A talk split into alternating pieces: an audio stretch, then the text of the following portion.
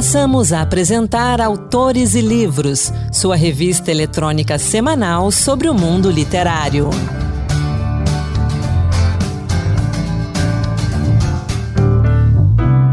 Olá pessoal, bem-vindos a mais um Autores e Livros Dose Extra. Sou Anderson Mendanha e no programa de hoje a gente destaca o livro infantil Vilarejo Poético, escrito e ilustrado por Adriana Gamelas, publicado pela Paulus Editora.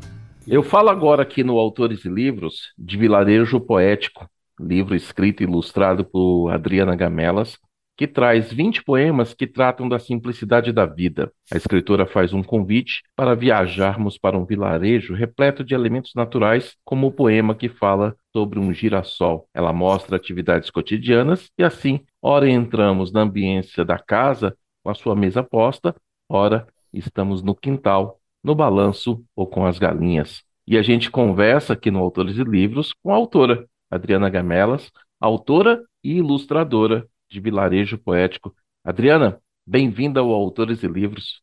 Obrigada, eu que agradeço. Estou muito feliz de participar aí do Autores e Livros. Vilarejo Poético, publicado pela Paulus, é um livro lindo, da capa à contracapa, com as poesias, com as ilustrações. E a gente está no rádio, quem acompanha a gente aqui não vê imagens, né? Mas eu quero deixar a, a sugestão para que vocês deem uma olhada. A gente vai depois passar o endereço da Paulus para vocês conhecerem um pouco desse livro. E Adriana, conta para a gente como é que nasceu essa viagem poética ao interior do Brasil. Então, é, na verdade, eu, eu sou carioca, né? E moro em Juiz de Fora, em Minas. Mudei para Minas tem mais ou menos uns 11 anos. E eu abri um ateliê de arte infantil aqui em Juiz de Fora. E, e, eu não trabalhava com técnicas nesse ateliê, né? Eu trabalhava com expressões mesmo. As crianças iam lá para pintar, mexer com argila. E eu sempre fui apaixonada por casas, sempre fui. Então, nesse, nesse ateliê, eu pintava muitas casinhas, né? E aí as crianças começaram a curtir essas casinhas e a gostar. E aí eu comecei a falar nesse vilarejo, né?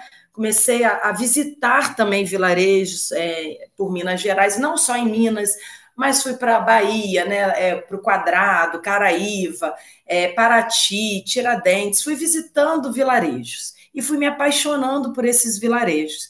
E à medida que eu fui apresentando esses vilarejos para as crianças, as casinhas coloridas, elas foram curtindo. E a gente foi criando esse vilarejo. E aí as, e as crianças falavam: Mas esse vilarejo existe mesmo? É, em que as pessoas se respeitam, em que as pessoas se amam, em que todo mundo é do bem. E aí eu falei, gente, eu vou precisar criar esse vilarejo. Se ele não existe, eu vou criar. E aí surgiu a ideia de criar, de escrever o primeiro livro, né? Que eu também trato, que é o Vilarejo Antes do Poético, que é só o vilarejo. E ele trata também é, dessa questão do, da simplicidade da vida, das gentilezas. E eu falei, está na hora de eu criar esse vilarejo. E aí eu criei esse vilarejo. E agora também o poético, né? Que são poesias é, dos vilarejos, são poesias simples, né, das coisas da vida. Então foi dessa forma que nasceu o vilarejo. São poesias simples, mas são profundas, mesmo que escritas para criança, elas trazem uma profundidade. É, como é que foi escrever essas poesias? Foi mais fácil fazer as ilustrações ou mais fácil escrever? Então, é, o processo criativo, meu, né? ele é muito doido, assim. Eu não tenho uma regra, sabe? Às vezes eu, eu preciso pintar e escrever todos os dias. Não tem um dia é, que eu não tenha que pintar. Tanto é que a minha casa, eu falo que casas contam histórias, e a minha casa é cheia de pincel, tinta e tela e livros para tudo que é lado. Então, tem horas que é mais fácil eu pintar, eu ilustrar, e tem horas que não, tem horas que a, que a, que a escrita vem com muita facilidade. E até, assim, é, em relação ao processo criativo, que as pessoas perguntam: ah, você pinta primeiro ou você escreve primeiro a poesia? Não tem uma regra. Às vezes eu pinto uma coisa, eu gosto tanto daquilo que eu vou escrever sobre aquilo. E às vezes ao contrário. Então, assim, é, eu não sei se de todos os artistas, mas o meu processo criativo é muito doido, não tem uma regra, sabe? Às vezes eu acho que pintar naquele momento é muito bacana, me traz muito prazer, e às vezes a escrita. Então, assim, não tem uma regra, não, sabe? é meio doido mesmo. Fala para os nossos ouvintes como é que são as ilustrações desse livro. É, ali há, uma, há um conjunto de, de técnicas diferentes, né? A gente tem pinturas, tem colagens, tem. O que que tem nas ilustrações desse livro? Então, é, eu diria que o que tem é muita alma, menos técnicas e muita alma. É engraçado isso, porque eu sou autodidata, eu não tenho estudo da arte, né? E o meu pai também, meu pai era escultor, né? Meu pai era português, ele fazia santos em Portugal ele trabalhava numa fábrica de porcelana lá em Portugal, é, fábrica de porcelana Vista Alegre, então ele fazia aqueles moldes. Hum. E o meu pai tinha muito pezinho na arte, mas também não tinha o estudo da arte. Então, o que, que eu acho? Eu coloco muito, é muito amor é, muita alma, sabe? E muito, é muito intuitivo. Meu trabalho ele é muito intuitivo e menos técnica. Até sobre o ateliê que eu falei com você, que eu abri aqui em, é, em Juiz de Fora, eu trabalhava menos técnicas e mais as crianças elas podem se expressar. E até nas oficinas de artes que eu faço com as crianças, é, eu busco isso. Eu fiz uma oficina de artes no shopping aqui em Juiz de Fora e aí eu trabalhei os girassóis, né? E aí foi engraçado que os pais, né, é, em volta, as crianças ali produzindo os girassóis do Van Gogh, e os pais é, em volta, as mães, e aí eles tentando interferir, né? É, trazendo as técnicas, né? E falando para as crianças assim. Não, mas o girassol não é azul. Não, mas o girassol, cadê a folhinha do girassol? A folhinha é verde. Então eu busco, eu vou num caminho inverso. Não, o girassol da criança ele pode ser da cor que quiser. Se a criança quiser fazer esse girassol azul, esse girassol vai ser azul.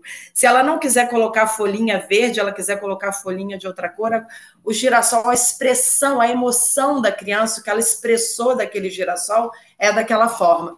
Então, assim, essas ilustrações eu, eu procuro assim, é como se eu pegasse, quando eu começo a criar, eu pego uma caixa de madeira que eu tenho, é como se fosse uma gaveta de vó. Eu pego essa caixa de madeira e, eu, e ali tem todos os elementos. Tem retalho, é, tem lã, tem os cheiros também, porque eu sou apaixonada por cheiros. Eu, é, nas minhas ilustrações eu uso muitos cheiros, né? Cheiro de pipoca, eu uso o anis estrelado, pau de canela, macela. Então, é o limão, né? É, desidratado, a, a, laranja. Eu uso, eu gosto desses elementos também para trazer o cheiro porque eu acho que ajuda muito na questão da memória afetiva, o cheiro. Então, eu pego essa caixa de madeira e pego as minhas telas e tintas e vou criar. Então, assim, eu uso tudo que tiver ali, né, os elementos da natureza ou não, e vou criar. E usando menos técnicas e coloco mais mesmo a intuição, o amor, a alma nessas ilustrações. Então é por aí, é mais ou menos esse é o caminho que eu tento seguir aí. Qual a sua ilustração preferida? A minha é a que ilustra o poema Abra a Palavra, que é um circo. É, eu fiquei apaixonado por, esse, por essa ilustração, por esse circo. Esse circo, né? Esse circo é bem bacana. Deixa eu dar uma olhadinha aqui, a minha preferida. O circo é bacana. Eu gosto muito também é, das galinhas. Eu estou numa hum. fase bem galinha. eu gosto muito das, das, das galinhas é, da Angola. Eu gosto muito, eu gosto muito dessa ilustração que, fa, que eu falo da galinha, obra de arte, que é uma poesia que eu escrevi, porque eu acho que elas são uma obra de arte. Eu fico olhando assim a galinha.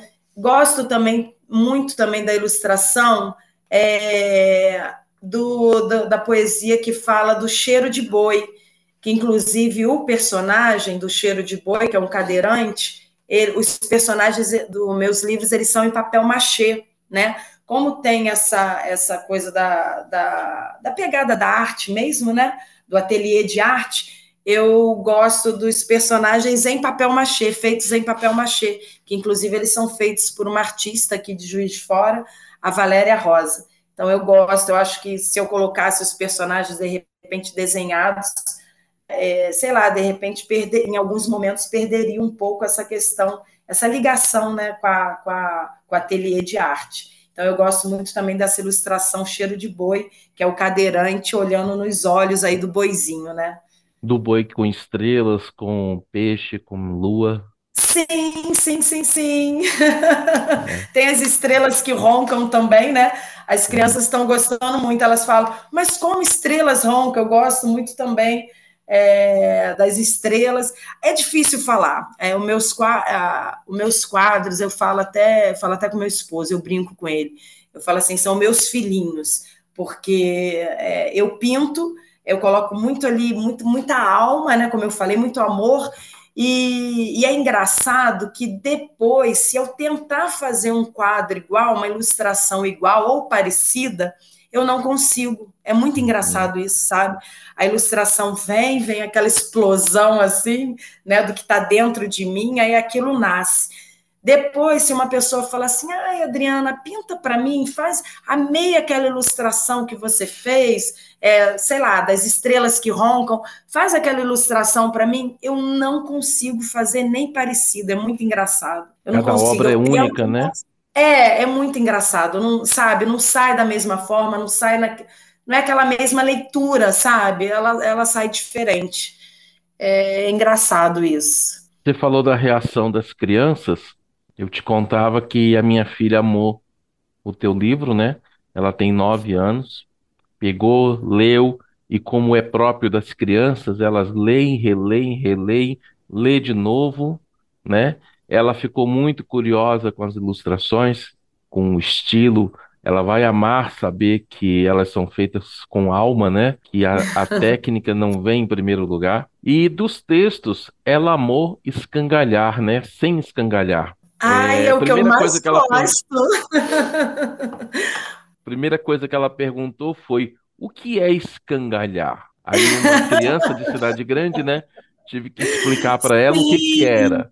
Conta pra gente, já que eu tô falando desse poema, como e você aí tem uma ligação pessoal com ele, conta pra gente como foi escrever esse poema, de onde que ele vem e como foi que ele nasceu. É muito engraçado, né? É, você falando aí da sua menina, né? É, do sem escangalhar, o que, que é o sem escangalhar, a reação das crianças, né? Com as poesias, as poesias simples. E, e, engraçado que nas feiras literárias que eu tenho passado, as pessoas têm falado, até os adultos, nossa, tanto tempo eu não ouvi essa palavra escangalhar. eu acho engraçado porque eu gosto muito dessa coisa de brincar com as palavras, sabe? Resgatar palavras que a gente não ouve há muito tempo, palavras simples, palavras inventadas. Então, esse poema do Sem Escangalhar, que eu falo que o mundo é, é mesmo redondinho, não há como, como negar, é uma engrenagem. Eu acho que tudo, é, essa coisa do vilarejo, é, o mundo está girando o tempo todo. Mesmo nesses vilarejos, onde a paz reina, onde as coisas, né? Ela é, é, tem muito aquela coisa do Carlos Drummond de Andrade, aquela coisa eita vida uhum. besta, né? É, é uhum. tudo muito parado, né? Um cachorro que late né, tudo muito parado, mas eu mostro para as crianças que mesmo nesses lugares, mesmo nesses vilarejos, as coisas estão em movimento o tempo todo. Então, até os traçados que eu faço é, na, nas minhas ilustrações, eu não sei se você percebeu, eu uso uns traçados que até algumas crianças falam: Ah, eu já vi esses traçados naquela noite estrelada do Van Gogh. Eu brinco uhum. com esses traçados, com essa coisa do, da lua é, em movimento, sol, tá tudo.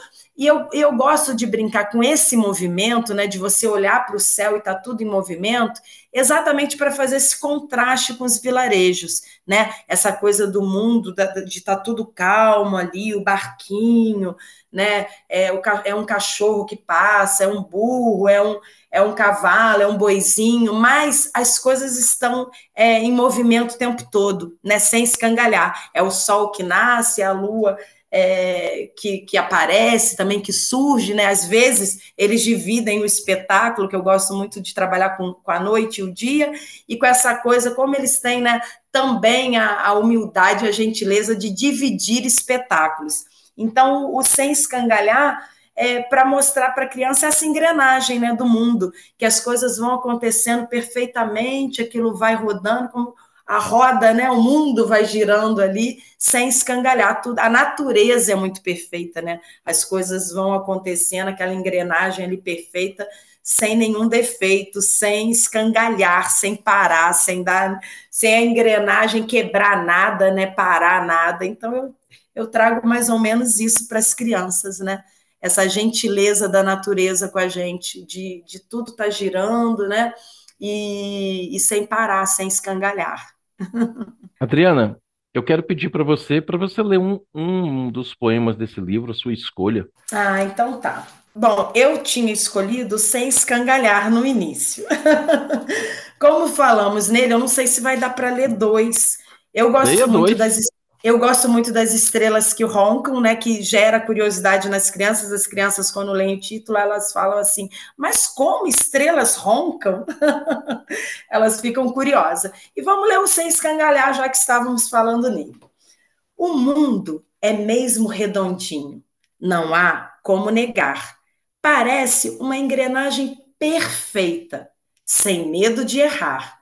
A lua majestosa aparece, o sol descansa no mar.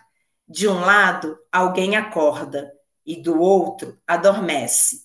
Enquanto um mergulha para refrescar, o outro se aquece. A onda vem e vai, o barco chega e sai. O tempo vai passando e o mundo vai girando redondinho, redondinho, sem escangalhar. e dá tempo de eu ler o Estrelas que Roncam? Pode claro. ser? estrelas que roncam. As estrelas, as estrelas estão querendo repousar. Viver de brilho não é fácil. Estão cansadas de brilhar. Precisam de um lugar para deitar a lua resolveu dar uma força. Desceu as estrelas em cordas. Umas são lançadas como cadentes, as mais aventureiras nas águas oceânicas. Foi assim que nasceram as estrelas do mar. Elas nos encantam, mesmo sem brilhar.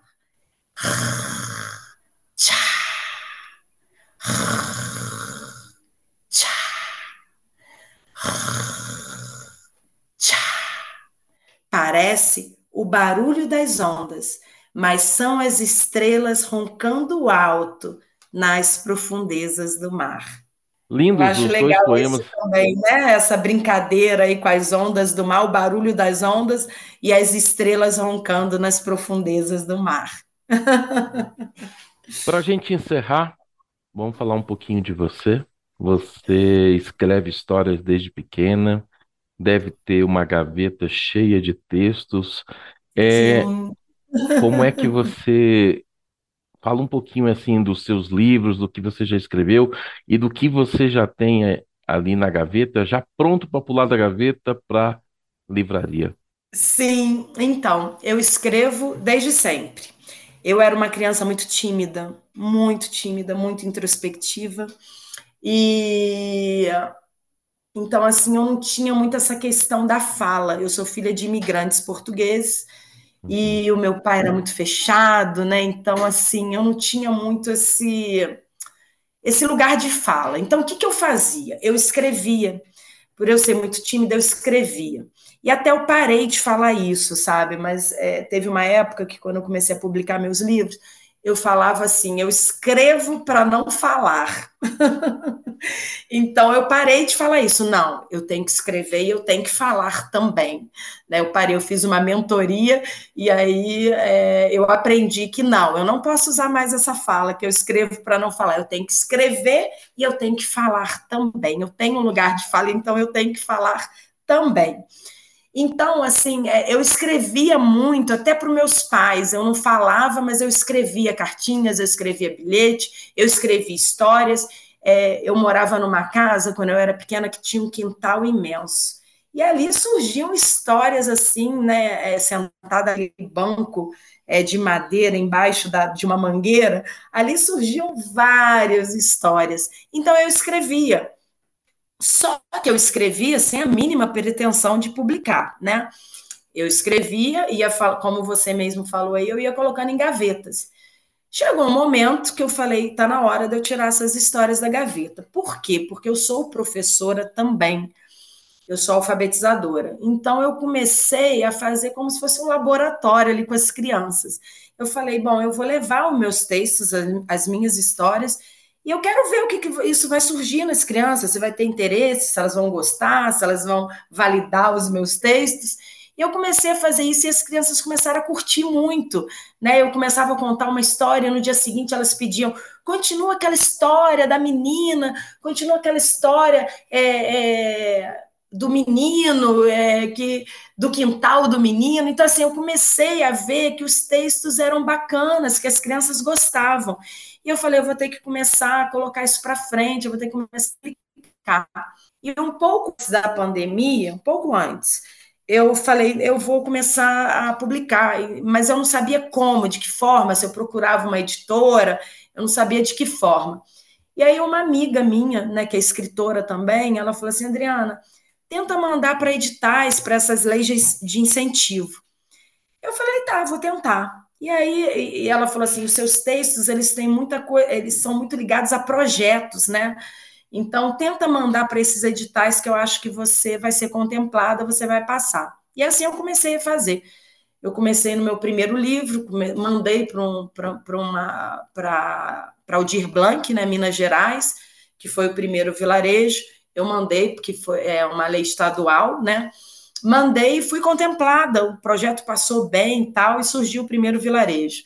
Aí eu animei e falei, bom, então eu acho que meus textos têm potencial.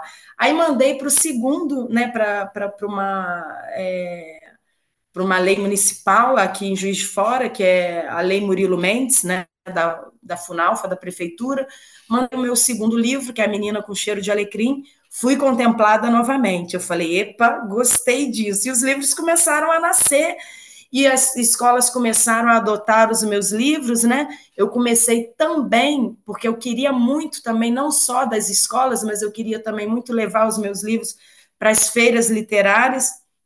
E aí eu comecei a participar de feiras literárias também, participei da Bienal do Rio, é, duas vezes, participei da Bienal de São Paulo, é, da FLIT, né, em Tiradentes, a Feira Literária de Tiradentes, então, comecei assim a participar, a Feira de Vassouras, comecei a participar, a ser convidada também para as feiras literárias. É, participei da última agora em Tabira, por conta de um livro que eu escrevi, que foi uma homenagem ao Carlos Drummond, que é o Pergunte ao Vento. É uma singela homenagem ao Carlos Drummond de Andrade, e a história acontece em Itabira. E aí participei também da Flitabira agora, que, nossa, foi perfeita essa feira. Então, aí esse livro também, que é uma homenagem ao Drummond, eu mandei também para Murilo Mendes, fui aprovada também, fui contemplada também. Foi um livro que eu fui contemplada na lei municipal e também na Rouanet. Então, assim, eu comecei a, a, a ter segurança, né? Que eu falei, caramba, eu estou mandando para editais, para leis de incentivo, e os livros estão, as pessoas estão gostando, passa por uma banca, né? e, e eu estou sendo contemplada, e nas feiras, convidada para feiras literárias, e as escolas adotando. Então, eu fui vendo que o meu caminho era esse, eu fui ficando mais confiante, fui tirando as histórias da gaveta e vendo que tinha potencial para acontecer, né? Eu fui gostando mais ainda das coisas que eu escrevia e fui vendo o feedback das famílias, das crianças, né? Assim como o seu hoje, que eu fiquei muito feliz aí de você falar que a sua menina gostou e se interessou pelas ilustrações, né? Que foi uma coisa também que eu tinha muita resistência, porque o escrever é, já vinha, o pintar também, mas eu, eu ficava pensando assim. É, como é, eu me, me, fazer uma leitura minha como ilustradora se eu não tenho o estudo da arte, né? Eu tive essa uhum. resistência. As pessoas hoje me procuram, falam assim: você ilustra um livro para mim? Eu gosto muito. O seu traço assim é único, uma coisa assim bem forte. Você ilustra. Eu fico pensando, eu, eu às vezes falo com as pessoas, mas eu não sou ilustradora, eu não, ainda não me sinto ilustradora pela questão de eu não ter o estudo da arte. Então, assim, por enquanto eu faço as minhas ilustrações, ainda não faço para outras pessoas, porque eu ainda é, é difícil, né? Você se ver escritor, é engraçado isso, né? Por mais que as pessoas gostem, por mais que as pessoas estejam curtindo e tal, as ilustrações também é difícil você se ver, né? Ilustrador, escritor. Mas assim, uma coisa é certa, é esse o caminho que eu quero. Eu tô apaixonada por esse caminho e eu falo, é, eu amo sala de aula, amo, amo sala de aula, né? Tudo começou a acontecer dentro da sala de aula mas é um novo caminho, é um caminho que eu quero traçar e eu não quero voltar mais atrás, não. eu quero seguir aí nesse caminho. Hum. Então eu encerro com os meus parabéns pela Obrigada. escolha desse caminho tão bonito, porque o seu livro realmente é encantador, não só nas palavras. Os poemas são muito encantadores, mas as ilustrações mexem com a gente também. E quando a gente une duas coisas assim feitas, vou usar a sua palavra, feitas com alma, realmente toca na gente. Obrigado por esse livro, obrigado pelo seu trabalho, parabéns, e a gente aqui está à disposição para voltar a conversar numa outra oportunidade. Sim, eu que agradeço, estou muito feliz e honrada. É, eu que agradeço e com certeza voltaremos a conversar porque estão cheios de histórias querendo sair da gaveta. um grande abraço para vocês e eu agradeço. Essa foi a conversa com Adriana Gamelas sobre o livro Vilarejo Poético, publicado pela Paulus Editora. Você encontra esse livro nos portais da internet, nas livrarias Paulus e também no site da editora, paulus.com.br. E assim, a gente encerra essa edição do Autores e Livros Dose Extra. Até a próxima. Boa leitura. Acabamos de apresentar Autores e Livros sua revista eletrônica sobre o mundo literário.